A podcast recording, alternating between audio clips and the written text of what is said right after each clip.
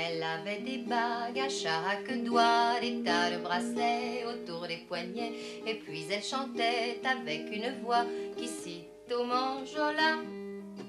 Elle avait des yeux, des yeux d'opale qui me fascinaient, qui me fascinaient. Il y avait l'ovale de son visage pâle, de femme fatale qui me fut fatale, de femme fatale qui me fut fatale.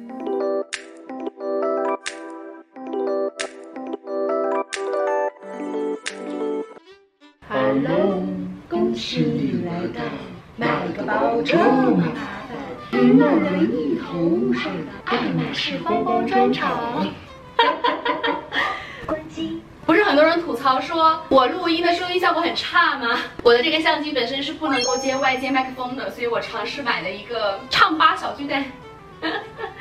这样的效果你们满意吗？我自己不太习惯，我还是正常的来吧。今天这期视频可能会更加适合刚入爱马仕坑的新手小白们，我分成了五个部分。分别是为什么全世界买爱马仕的价格都不一样？配货买什么最值？我与爱马仕斗智斗勇的套路总结，也就是怎样可以花最少的钱买到你最想买的那个包。第四点看起来好像不那么实用，但是是非常非常多人很好奇的一个爱马仕的隐秘服务的揭秘，最神秘的私人定制服务。第五，当然是我自己打下的这些江山里面，我觉得比较有代表性的几个拿出来跟大家分享一下。哎呦，我今天不要那么刻意啦，因为我也不是什么专业人士，录了这么多期科普视频，我不。可能行行都懂，绝大部分还是因为爱好的关系，所以家里有了东西我才拿出来给大家拍。说的不好也请见谅，没有功劳也有苦劳嘛。先给我一波三连吧。不同的包包，不同城市的爱马仕店，他们的配货制度都是不一样的。北上广这样的地方现货比较多，实行的是现包现配制度。但是皮具，尤其是其他包包这种大皮具，是绝对不能够算作这个配额的。配额需要花到多少钱？一方面跟品牌的大原则有关系。其次，具体到每款包、每个城市，你和店员、店长的关系程度，都会直接决定你的配额具体数量。最好的政策是累积制，你买的爱马仕店里的所有东西都可以算作你未来要买的那个包的配额。注意是所有，你买个菜篮子、拎碟都可以算作配额。这样一看真的是太划算了。这样好的配额制度之下，现货通常不是很多，你想要的包都需要排队。有很多需要排很久很久。配货买什么比较值？嗯，也就是不贬值呗。我觉得瓷器类的爱马仕餐具这种是最值的，哪怕你真的不喜欢这些配货，转手卖，二手市场的价格只要是全新的，它是不贬值的。这个很重要，大不了卖掉又变成钱嘛。退一步说，这类配货囤在家里面。到时候用来送礼也非常合适，它不像衣服首饰，你拿出去送礼还有这个是不是当季过季的问题，也不太挑收礼人的年龄和性别。你们有没有那种朋友过生日，明明今天是他生日，他也不告诉你，你临时去了才知道，哇，今天居然是生日局，就很尴尬的那种场面，我是经常碰到的。所以我家里面是需要备一些这种礼物的。这个时候家里面囤一点爱马仕的瓷器啊、餐具，送谁都很合适，又体面又应景，立刻化解了这个尴尬的局面。像他们的那个茶杯非常的好看，也就两千块吧。吃饭的碟子三千块钱，送长辈茶壶肯定喜欢，一万块左右。珠宝我比较推荐你们买那个猪鼻子项链，给你们找找，它是银做的，大概两万多块钱吧。你可以这样子绕两圈在脖子上当项链，有一点层次的佩戴。你也可以这样子在手上绕很多圈，然后变成这种叠戴的这种手链。最主要是包包里面啊，Mili Kelly 是我使用率最高的一款包。那 Mili Kelly 的一代我买的比较多嘛，它们都是自身是没有肩带的。猪鼻子项链这个时候还可以用来做包链，给你们演示一下。就这样扣在这里，就可以作为一个包链啦。是不是超实用的一个配货？我这个链子是长链一六零的，它这个猪鼻子链子分成一六零和一二零两种。这个配货我觉得真的要配上，人手一个。不过它这个链子因为是银的嘛，容易刮花鳄鱼皮。鳄鱼皮的迷你凯里呢，少用这个，可以用那个丝巾。就爱马仕还有个配货，就这样，然后穿在包里面这样子打结。它也可以作为一个包链，普皮的价格大概六万到九万之间吧，颜色不一样，这个价格差别还蛮大的。麂皮是 mini Kelly 特别少见的一种皮质，感觉好像新包里面也几乎是看不到了，二手市场里面还可以淘到成色比较新的。但我觉得麂皮还是值得入一只的，那种毛茸茸的哑光质地，很低调也很特别，一眼看到不会忘记。现在二手麂皮的价格大几万到十几万不等吧，主要看颜色。还有鸵鸟、蜥蜴皮可以选，价格都是十几万的样子。不过爱马仕蜥蜴皮在九十年代就已经停产了。如果想要买的话，只能去二手市场买。物以稀为贵嘛，它没货了，所以二手市场价格并不低，跟新包的价格是差不多。有的颜色甚至被炒得很高。鳄鱼 mini Kelly 的价格二十万左右，一些极品的颜色，比如斑鸠灰，三十万左右。哎呀，有点扯远了，我们再说回配货吧。嗯，珠宝里面还比较值得配货的，我觉得有两款手镯，CDC 和 Kelly。我有一个半钻版本的，哎呦，上面都被我蹭花了。满钻版本的 Kelly 手镯大概三十多万吧。那你买了它再去配鳄鱼皮，不是就很方便了吗？其他我还配了一些，可能你们不一定觉得保值，但我觉得挺好看的东西。跟猪鼻子项链可以搭一套的猪鼻子手链，一个猪鼻子的耳环，刚好可以凑齐一套。服饰类的话，我觉得皮带、腰带、丝巾、帽子、鞋子这些比较值得配货吧。我给你们找一下，白色的是很容易脏的，每年都要换一双全新的。所以你看我穿了好多年这个款，但是我就像老夫子一样，打开鞋柜里面有很多双一模一样的。这样的鞋我去配货的时候就可以多拿几双。如果有条件选择城市，法国巴黎爱马仕是全球最便宜的，Birkin 普皮全球这个价差大概能到三万块左右，配货比例也是最低的。林迪、菜篮子这种直接买，不需要配货，但需要提前预约哈。拉斯维加斯的包超好拿的，配货比例也比较低，他们的 sales 服务态度非常好。二学会跟爱马仕的 sales 搞好关系非常非常的重要。这倒不是说要你去巴结他，而是要学会跟他们做朋友。这样他有什么好处，肯定是第一时间想到你的。还有一个特别好使的小套路，如果你是没有太多的消费记录，不要一开始进店直接问店员，哎，你们有没有 Birkin？大概率人家是不会搭理你的。先走到配货区去挑几个你比较喜欢的配货，跟 sales 聊一下你对于这个配货的感受，对于他们品牌的一些认可，让他觉得你虽然没有太多的购买记录，但是你是一个对爱马马仕品牌有足够的认可感、尊重感的客户。那你逛一会儿，很随意的，一定要不经意的问他一句：“今天有比较好看的 Birkin 和 Kelly 啊？”相信我，大概率你是可以拿到自己想要的包的。第三点是我个人非常推荐的方法，就是直接去中国二手店，尤其是买那种稀有皮、绝版皮，二手的价格真的是太划算了，不用配货不说，碰到那种紧急缺钱的、需要现金的、破产的，你真的可以捡一个大漏。给你们看一个我买的很成成功的案例。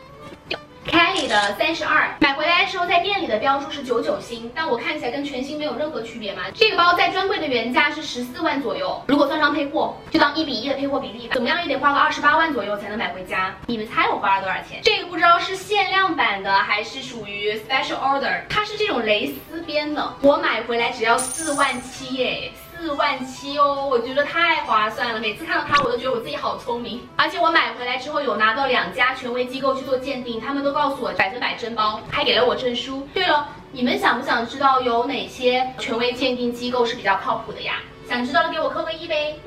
华特、七针，只要被他们鉴定过，说没有任何问题的包，你们就放心买吧。每年在固定的月份，sales 就会给他的骨灰级的 VIP 客户们打电话，告诉他们今年你可以定制啦。爱马仕的私人定制总共分成三种：爱马仕 Horizons、RAC、Special Order，简称 SO。爱马仕 Horizons 是一个爱马仕的隐藏神秘部门，由三十位工匠、设计师、工程师组成，为骨灰级超级 VIP 们实现各种各样神奇的定制梦想。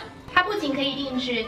好看的包包、家具、豪车，连飞机、游艇它都可以定制。RC 可以给客户定制属于自己的爱马仕包包，VIP 可以自行选择具体定制成什么样子的包。这个时候可能会有人选择定制那种明明在售，但是很难很难等到的颜色，这也是一个不错的选择。然后选择皮质，挑选配色，像那些你经常可以见到的里外双拼色。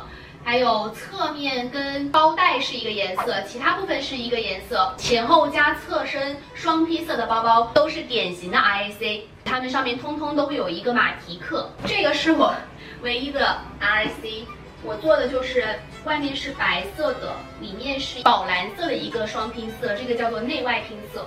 你们也知道我特别喜欢白色的各种各样的东西，但白色不是容易脏吗？那你就把里面拼成一个颜色比较深的颜色，比较耐脏，也比较好看，也比较特别，也实现了这个 R A C 的梦想。最关键的一点 R A C 的价格和它同皮质的在店里面卖的包包的价格其实是一模一样的，只是爱马仕给他们的 V I P 客户提供了一个更加特别的服务，一个爱马仕账户一年只能用一次 R A C。但如果你的 sales 真的非常非常的喜欢你，他应该会为你争取一次 SO。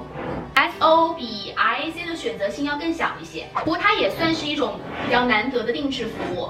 这两年我们最常见到的 SO 有字母凯迪包。嗯，你们听到楼上的声音了吗？这也太奇葩了吧！一年三百六十五天从来不装修，我今天跑到客厅来，第一次录视频他就给我装修。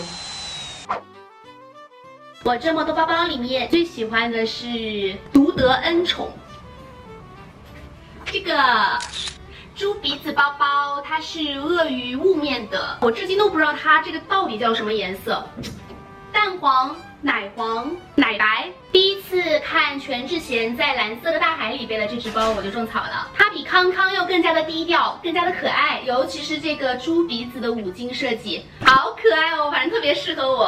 哎，跟我今天的这个衣服也挺搭的，有没有？它的品牌属性不是那么的明显，这个位置有一个它的 logo 之外，其他所有的地方，包括五金上面都没有写上爱马仕的 logo。背出去会觉得比较低调，它的自重超轻，价格比康康要便宜一点，性价比相对来说也会高一点。有人会担心它不太能装，不会的，我给你们演示一下：卡包、防晒、车钥匙、补装的气垫、口红、防晒霜，放完以后还有空间可以放手机哦，它是很能装的，日常出门需要带着东西放在里面毫无压力。最贵的包是。二十五的到 V 黑金亮面的 Birkin，然后这个包有多难拿到？买过爱马仕包的人肯定知道。鳄鱼爱马仕，我倒是有好几只，不过一直没舍得给自己买到 V，这下真的是下血本了。在这里小小跟大家科普一下，鳄鱼爱马仕里面最贵的是喜马拉雅，但喜马拉雅并不是一个品种的名字，它指的是独一无二的特定的那种纹路和颜色。论品种，喜马拉雅它是两点，各种各样做成不同颜色的鳄鱼皮包包里面，等级从低到高分别是方块。两点到 V，所以能够买到一只到 V 包包，真的是我入坑爱马仕之路的巅峰之作了。只要是喜马拉雅的那个颜色和纹路啊，我真的是喜欢不起来。第十年是不会考虑买它的。得到这只包也是超幸运的，我没有配货哦，是我一个姐们儿，她本身就是骨灰级的超级 VIP，刚好在装修房子，买了很多爱马仕的家具。sales 就问她有没有自己想拿的包，她的包已经很多了，就问了一下我。我说，如果你能帮我拿到鳄鱼到 V 二十五 size，随便什么颜色，我不敢奢望，我都要。没有想到我居然这么幸运的拿到了黑金哎，这么一个无论颜色、材质、品种、收藏价值都达到完美的一个包包，四十万，我觉得值了。稀有皮当中呢，鳄鱼肯定是贵的，也有一些更加性价比的选择，像这个呀，这个，这个，性价比都还挺高的。我最喜欢这个。因为它的颜色非常的特别，显得很青春活力，很适合夏天。鸵鸟皮的皮质特别的软，自重特别轻，拿在手上比其他的 Birkin 要轻很多很多，非常适合想要买一只稀有皮包包，但是预算又有限的你。最便宜的是菜篮子，凯莉的钱包，在这里还有一个这个大象灰色的零钱包，就放硬币的。这里面我最喜欢的是菜篮子。别看它便宜，但超实用，一万多块钱，我经常使用它。据说这款包的灵感来自于古代的马良袋，后来也因为长得像妈妈拎去买菜的那个菜篮子，所以大家都这么叫它了。除了热门包款 EKC，也就是 Birkin、凯利、康康之外，爱马仕其实也有很多相对来说比较小众，但是也非常好看的包包可以选。比如说 Lindy，我这个 Lindy 买过来也就六万块钱，呃，不仅能装，而且非常适合日常通勤使用。对，有一个很特别的，我已经看到了。噔噔噔噔，So Kelly，是不是很少见啊？这款包已经停产了，但是真的很好看啊！我这个是奶昔白的，是我最最最喜欢的颜色。除了都脏，真的是没有任何缺点。So Kelly 的整个皮革都给人一种脂肪含量特别厚实的感觉。它的包身吧，怎么说？我觉得不是重，是扎实，有一种浓浓的复古皮革的感觉。我这一只是在二手店买过来的，是一只全新的包包。据说当时卖它的卖家的前男友买给她的。买给他不久呢，就分手了，所以他不想看到这只包，就再也没有用过这只包。之后就以全新的方式把它卖掉了。你猜我买了一只全新的 So Kelly，价格是多少？只要两万二哦，比香奈儿还要便宜。还有一个包包是我妈在用。看上去是不是就挺适合长辈妈妈的？它这个包实际上是这个样子的，所以很多人叫它牛奶盒包包，是不是很像我们喝的那个某些牌子的牛奶盒子？这个包当时是五万多还是六万块钱买的？除了这个地方之外，没有 logo 的那种，就很低调、很大方、很通勤的款式，很适合长辈使用。别的好像就没什么了，别的好像就没有什么特别值得拿出来说的包了，应该都很常见吧。